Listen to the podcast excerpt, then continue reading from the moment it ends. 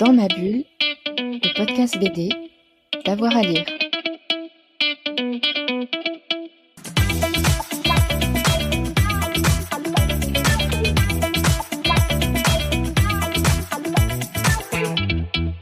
Bonjour à tous et à toutes, bienvenue dans ce nouvel épisode de Dans ma bulle, votre podcast 100% BD avec avoir à lire. On espère que vous passez euh, un bel été.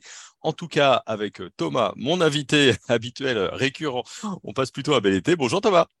Salut Jérôme, salut à tous. Alors, c'est vrai qu'avec toi, on explore souvent les films adaptés de bande dessinée. Euh, cette fois, bah, c'est l'inverse.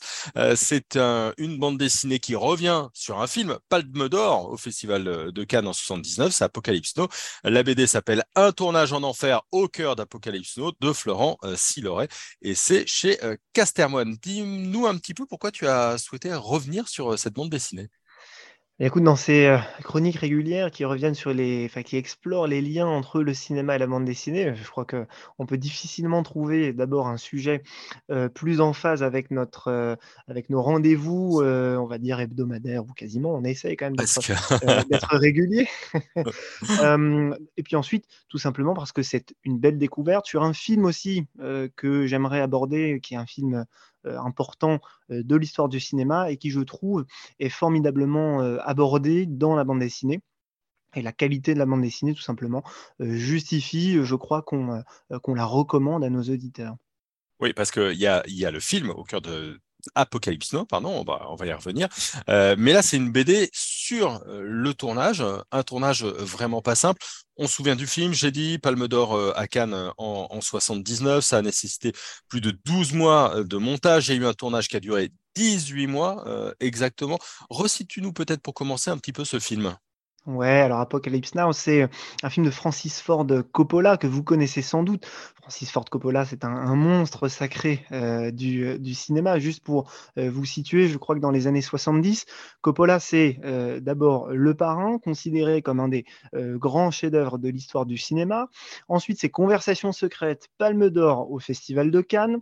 et il achève. alors non, ensuite, il y a Le Parrain, épisode 2, qui est considéré comme peut-être la meilleure suite de l'histoire du cinéma. Et il achève euh, la décennie, et il s'achève presque lui-même, en réalisant Apocalypse Now, considéré lui aussi comme un immense film de l'histoire du cinéma, Palme d'Or également, qui a une importance toute particulière dans l'histoire du cinéma, je dirais à minima hollywoodien, mais même du cinéma en général puisqu'il marque euh, la fin d'une époque pas tout à fait la fin d'un auteur. Heureusement, il aurait pu ne jamais s'en relever. Hein. On verra au cours de, cette émission que le, tournage a été absolument euh, euh, bah, apocalyptique, hein. c'est le cas de le dire.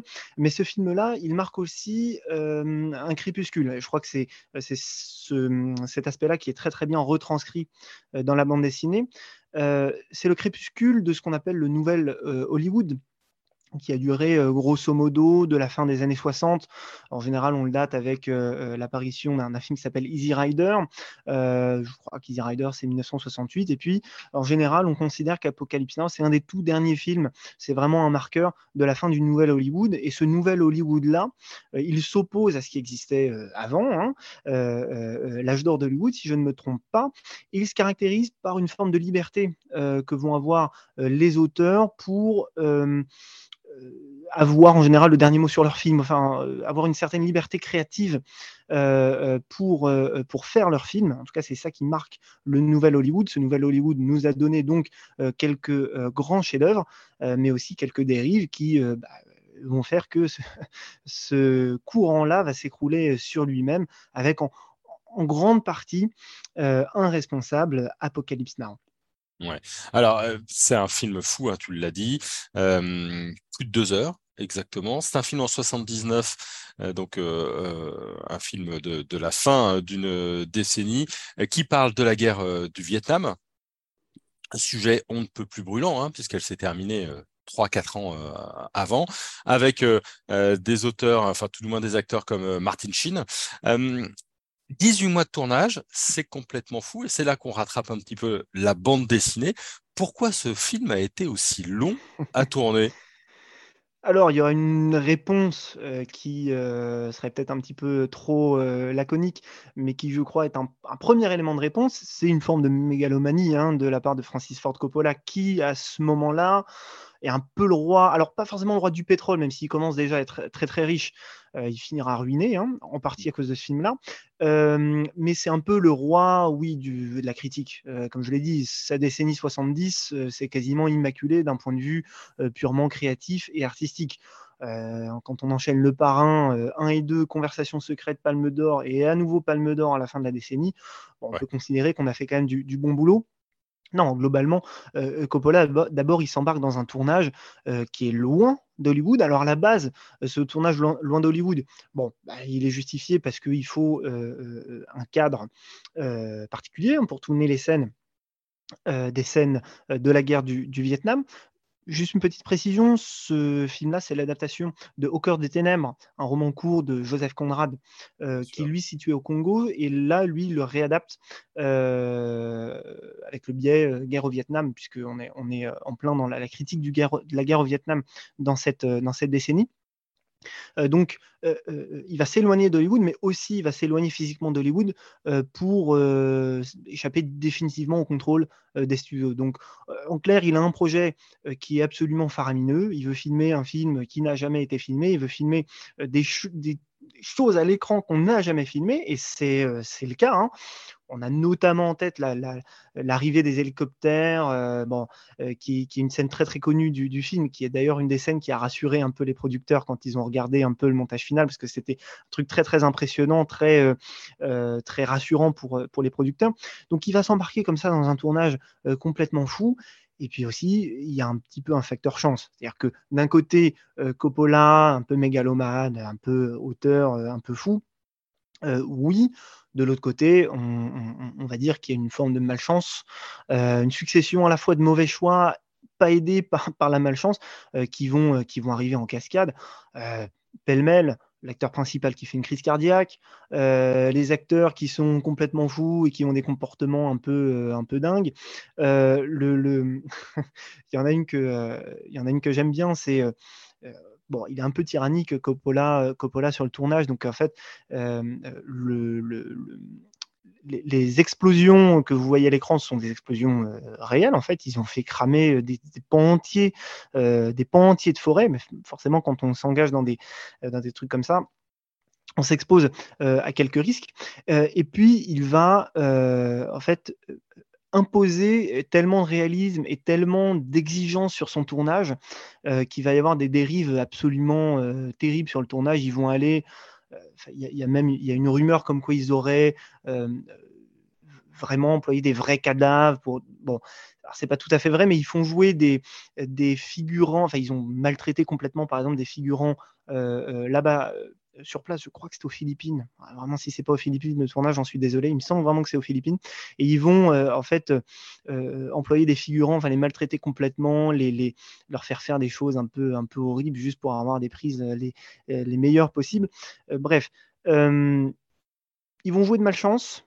Et en même temps, on sent qu'il y a un projet qui commence à dépasser son auteur petit à petit, ils vont avoir évidemment les tempêtes tropicales, les décors complètement dévastés, il faut tout reconstruire, etc., etc. Et puis petit à petit, c'est donc il y a un studio de production, c'est l'américaine Zootrop, si je ne m'abuse, qui va produire ce film. ok, pas de souci. Sauf qu'on va commencer très très vite à dépasser les budgets, et donc la pression qui va peser sur les épaules de Coppola va augmenter au fur et à mesure du projet projet au cours duquel il écrit et réécrit et réécrit le scénario qui ne lui convient jamais. Hein. il n'arrive jamais à trouver la fin euh, de son scénario et euh, ça forcément c'est un petit facteur d'impréparation qui aurait peut-être pu être euh, anticipé. Enfin, vous voyez qu'il y a tout un ensemble d'éléments qui font que c'est un tournage complètement dantesque qui va se, euh, qui, va se produire. Je passe même la drogue qui euh, circulait sur, parmi les équipes de, les équipes de tournage. voilà, on a quelque chose de proprement apocalyptique il est même dit que Francis Ford Coppola a un petit peu abusé beaucoup de la marijuana et qu'il a perdu lui 40 kilos. Euh, faut se rendre compte, hein, même les régimes du camp, ils font pas ça. Euh, ne faites pas ça chez vous. Mais effectivement, il, a, il a perdu tout ça. Euh, la BD revient un petit peu sur euh, toutes ces anecdotes, euh, j'imagine. Est-ce qu'il y a un lien? Est-ce qu'on a bien le cadre ou c'est une succession de petites histoires autour d'Apocalypse Now? Non, on a bien le cadre. Alors, ce qu'il faut préciser, c'est que euh, ce tournage a été documenté, mais de manière relativement parcellaire. Pourquoi? Euh, D'abord, on a Eleanor Coppola, la femme du réalisateur, hein, Francis Ford Coppola, euh, qui tient un carnet de, un carnet de bord du tournage. Bon, ces, ces notes-là, elles vont être, elles vont être publiées, je crois, dans les années, dans les années 2000. Mais on a aussi un making-of qui a été tourné donc en parallèle du, du tournage, hein, c'est le principe du making-of, qui devait accompagner la sortie euh, du film. Les rushs ont été disparus, euh, disparus, perdus, pardon, ça veut rien dire.